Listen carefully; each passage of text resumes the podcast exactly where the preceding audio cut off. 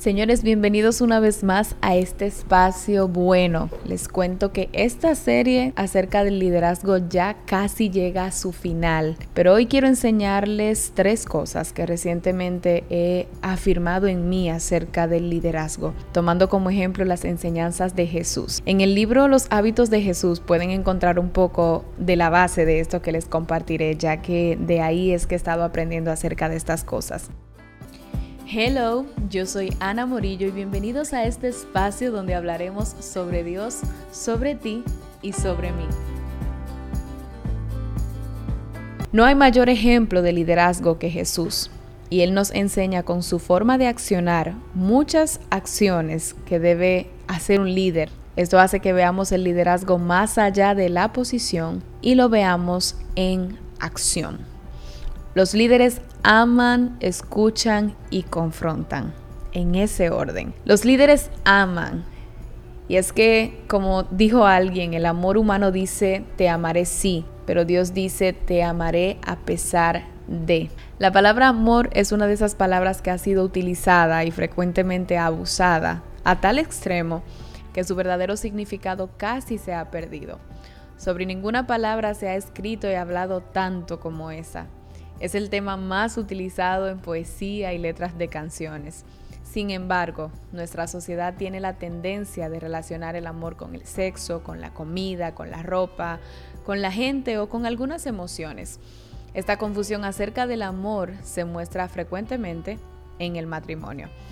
Pero, ¿qué nos mostró Jesús acerca de este tema tan importante como lo es el amor? Porque no hay que mirar más allá de la cruz para haber demostrado su amor. Él amó a las personas todo el tiempo. Su amor es incondicional. No importa lo que usted haya hecho, dónde haya estado o quién sea, Él se dio a sí mismo, es decir, se sacrificó por amor. ¿Y por qué vemos esto? Porque asimismo como Jesús amó él nos enseñó que el amor es la marca distintiva de aquellos que lo conocen a Él. Juan 13, 35 dice, en esto conocerán todos que sois mis discípulos si tenéis amor los unos por los otros. Ese amor que ama no sí, sino a pesar de. ¿Recuerdas como te decía al inicio? Nosotros como humanos decimos te amo sí, mas Dios dice te amo a pesar de. Y eso es lo que Jesús nos inspira a hacer amar a pesar de. Y esta es una de las primeras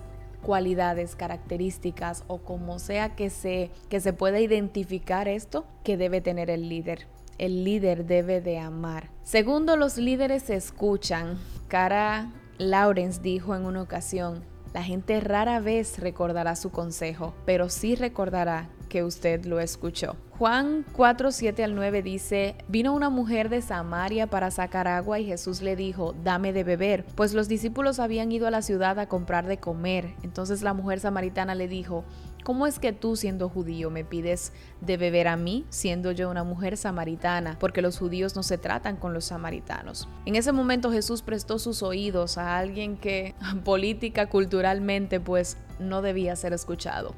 Y es que Jesús fue un consumado oyente y todavía lo es.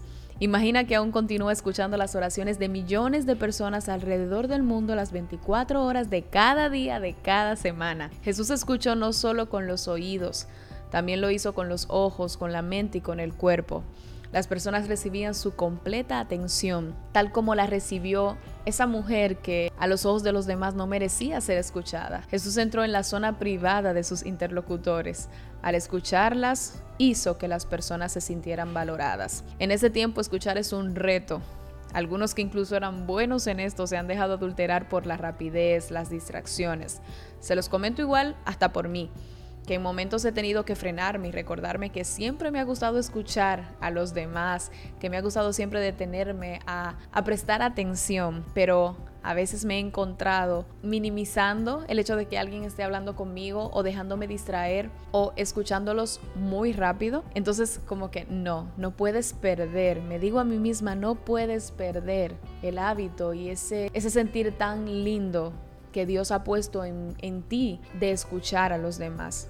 Porque cuando lo haces estás haciendo lo que Jesús hacía, detenerse y escuchar. Esta parte quiero terminarla con una historia y la historia se llama Yo solo necesito que usted me escuche. En un estudio que se llevó a cabo en San Francisco, California, se le preguntó a un grupo de niños adolescentes que practicaban la prostitución, ¿hay algo que ustedes necesitan pero no pueden conseguir? Su respuesta, invariablemente, precedida de tristeza y lágrimas, fue unánime. Lo que yo más necesitaba era alguien que me escuchara alguien que se interesara lo suficiente como para escucharme. Los líderes deben escuchar y amar escuchar, aun cuando no quieran escuchar.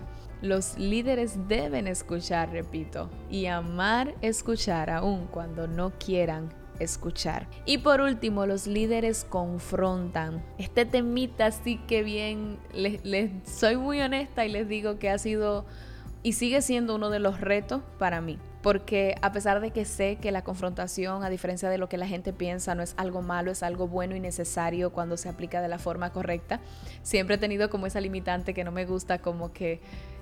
¿Cómo lo explicaría? O sea, no me gusta que los demás se sientan mal y digo como que no, no puedo decirle así, no puedo hablarle así, pero en el desarrollo del liderazgo pues he tenido que cambiarlo, he tenido que de alguna manera pues forzarme a desarrollar la capacidad de confrontar de la manera correcta. Miren, una de las cosas que Jesús hacía era confrontar. Por ejemplo, en Hechos 9:45 se ve la conversación entre el Señor y Pablo de la siguiente manera. Dice que Pablo cayó en tierra y oyó una voz que le decía, Saulo, Saulo, ¿por qué me persigues? Y él dijo, ¿quién eres, Señor? Y él respondió, yo soy Jesús, a quien tú persigues. Ese momento fue un momento de confrontación para Pablo. Fue un momento en el que Jesús tuvo que decirle, hey, ¿qué estás haciendo? me estás persiguiendo a mí. Entonces, la palabra confrontación, aunque es muy normal que la veamos como algo negativo, significa enfrentar a alguien con un asunto generalmente sensible o algún tipo de problema. Jesús tenía el hábito de confrontar y en este caso pues fue con Saulo, pero si vemos todo su accionar durante su paso por la tierra, pues vamos a encontrar muchos momentos en lo que tuvo que confrontar. Y es que la confrontación cuando se efectúa de la manera correcta, a la manera de Jesús, llega a ser una plataforma para el cambio. Por eso no debemos de temer a sentarnos con quien tengamos que sentarnos, a poder corregir lo que tengamos que corregir, a poder de alguna manera pues llevar a otros a esa posibilidad de cambio en la que ellos pueden entrar por una confrontación. Créeme que es mucho mejor confrontarlos que ignorarlos y dejarlos así. Es mucho mejor sentarte y corregir con ellos lo que tengas que corregir que dejarlos seguir creciendo así o que también pues quedarte tú con esa posibilidad de haberlo ayudado a cambiar y no haberlo hecho por el miedo a confrontar. Pero debemos de tener presente algo muy, muy importante y es que el amor debe ser el único motivo para la confrontación. El amor es la única razón que nos hace escuchar aun cuando no queremos escuchar y cuando no nos sentimos ni siquiera capaces de escuchar. Por eso te decía que los líderes aman, escuchan y confrontan en ese orden. ¿Por qué? Porque cuando amas no te molesta escuchar y cuando escuchas no le temes a confrontar porque sabes que la confrontación es un escenario de cambio para esa persona que estás escuchando. Y este es mi consejo para ti el día de hoy en esta serie del liderazgo que todavía me me parece pues que la voy a cerrar el martes que viene con otro episodio, pero que ha tenido la intención pues de hacer que tu liderazgo, que sea que lo estás quizás eh, ya ejerciendo, que tienes planes o promesas de ejercerlo más adelante, sea realmente a la manera que el Señor espera que sea. Nos escuchamos el próximo martes y muchísimas bendiciones para ti.